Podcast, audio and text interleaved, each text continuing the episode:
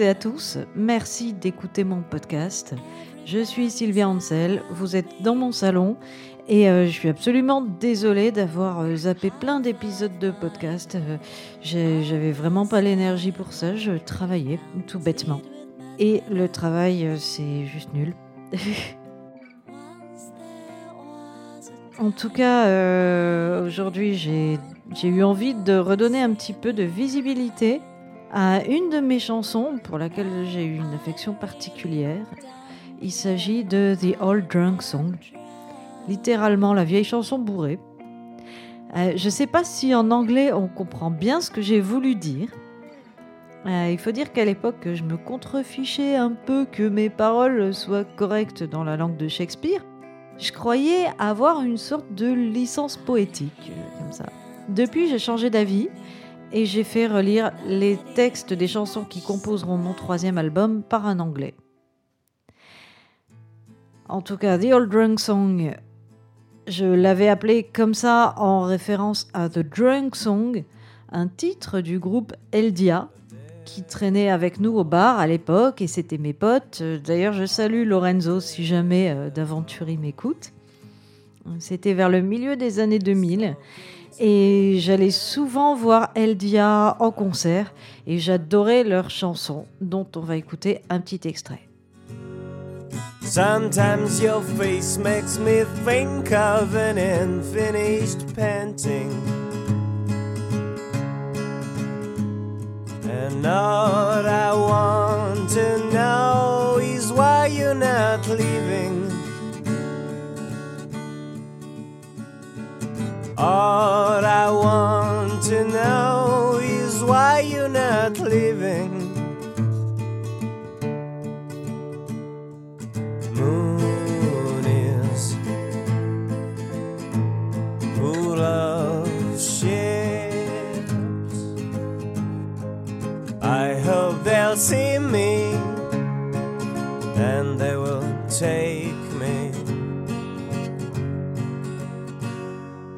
Sometimes your face makes me think of the monster we hide in. And all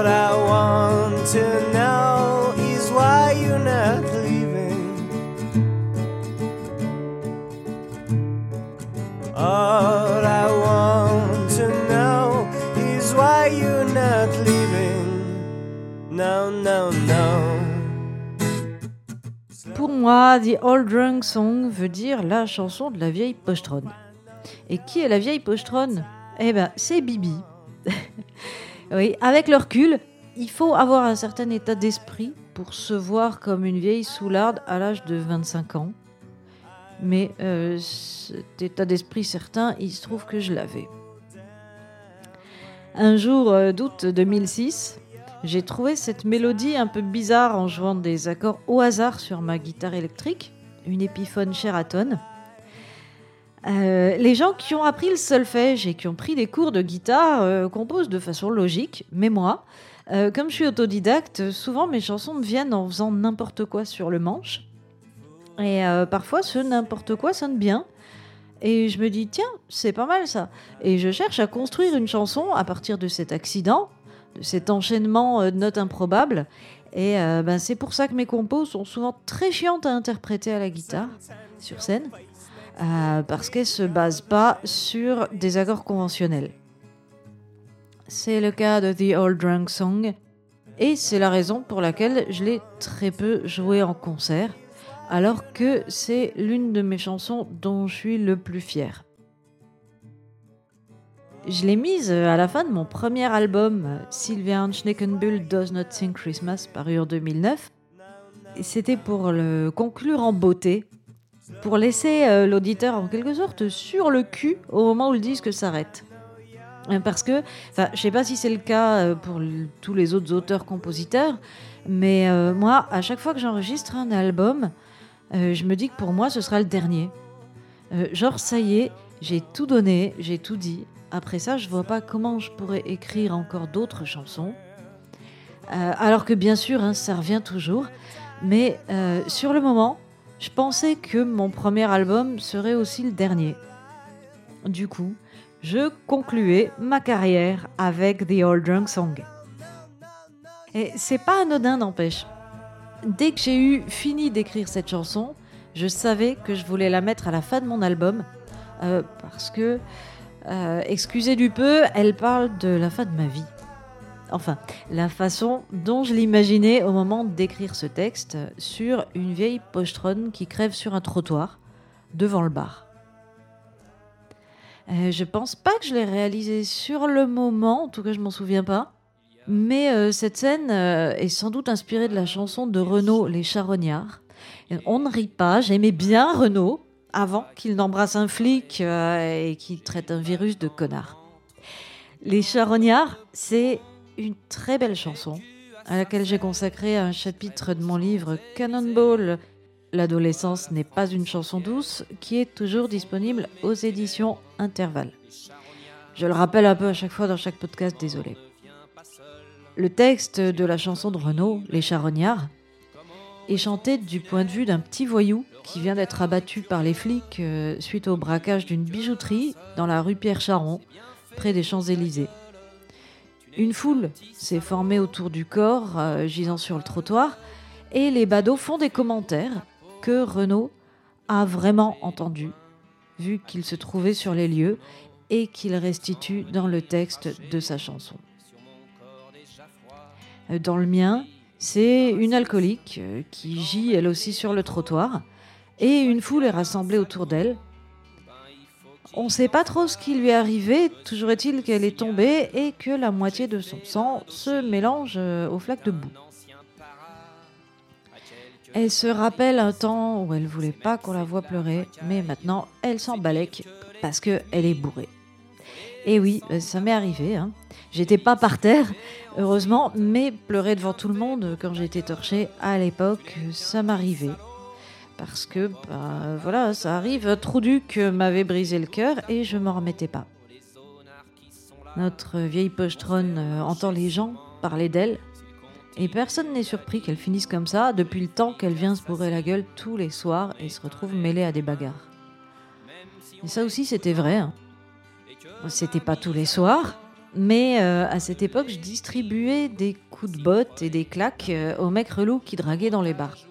Ça avait commencé euh, un peu par hasard, hein, par un pote qui, un soir, bien bourré, avait essayé, pour rigoler, c'est toujours pour rigoler, hein, il avait essayé de me toucher les seins et le coup de pied était parti tout seul.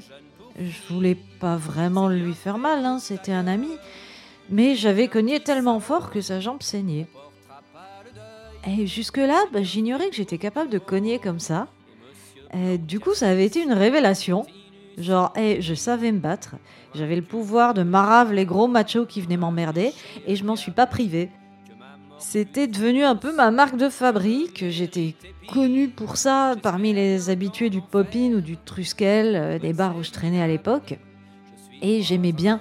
À quelque part, j'étais fière d'avoir cette image de dur à cuire comme ça. Euh, jusqu'au jour où j'ai réfléchi et je me suis dit qu'étant épaisse comme un sandwich SNCF, un jour j'allais tomber sur un balèze qui me casserait la tête, comme disait encore Renaud dans Marche à l'ombre. Euh, non mais plus sérieusement, ah, ben, j'ai réalisé que mon comportement, euh, en fait, était hyper dangereux.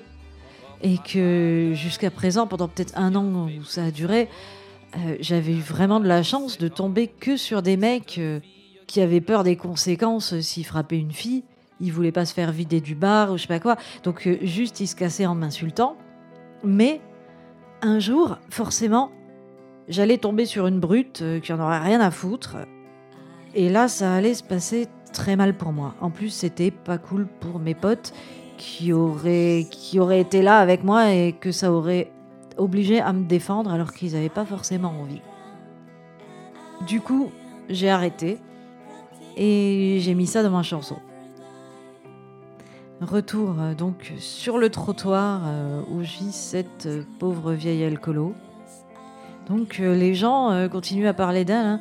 Ils disent qu'ils ont toujours su qu'elle finirait comme ça et même certains mecs qui ont couché avec elle parlent à présent d'elle comme d'une épave. Et elle se dit qu'ils ont quand même la mémoire courte, ces connards. Ensuite, la basse arrive.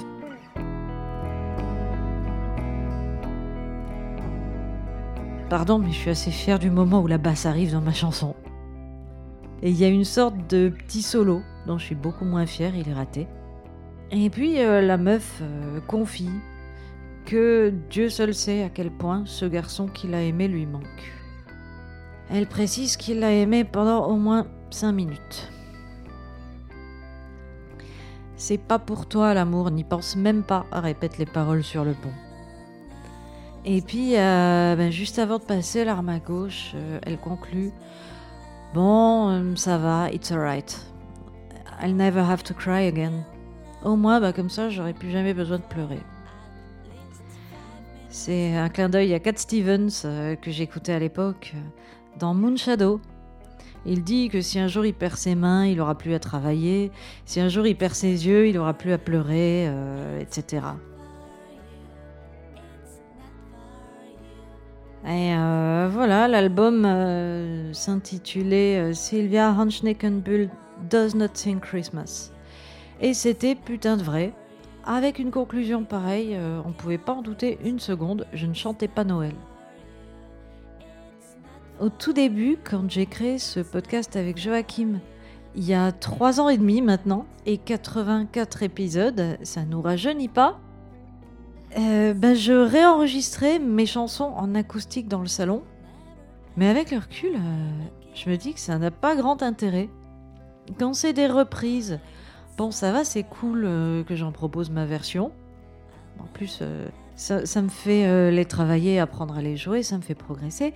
Mais pour mes propres compositions, en fait, c'est un peu nul de les rejouer en moins bien alors que je me suis décarcassée à enregistrer plein d'arrangements en studio pour l'album. En plus, euh, comme je vous l'ai dit, The Old Drunk Song, elle est vraiment chiante à jouer. Elle fait hyper mal aux mains. Elle est pleine de barrés, mais où il faut les jouer en arpège, il faut que toutes les cordes sonnent bien, il faut faire la pince avec le pouce et l'index, c'est l'enfer. Du coup, j'ai la flemme. Alors, on va écouter la version de l'album qui est paru en 2009 et je suis sûre que depuis tout ce temps-là, ça fait très longtemps que vous l'avez plus entendu.